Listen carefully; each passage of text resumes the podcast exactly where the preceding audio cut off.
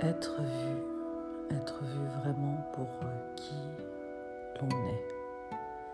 Quand soi-même on, on, tâtonne, on est dans l'obscurité, on voit une lumière, on sait qu'elle est là, on la sent. C'est pour ça qu'on médite et, qu'on a besoin de faire le calme autour de soi ou en soi. Mais ce qu'on veut vraiment dans ce monde, c'est être vu, être vu pour qui l'on est, même si on ne le sait pas vraiment, on a envie. Que quelqu'un nous regarde, nous entende.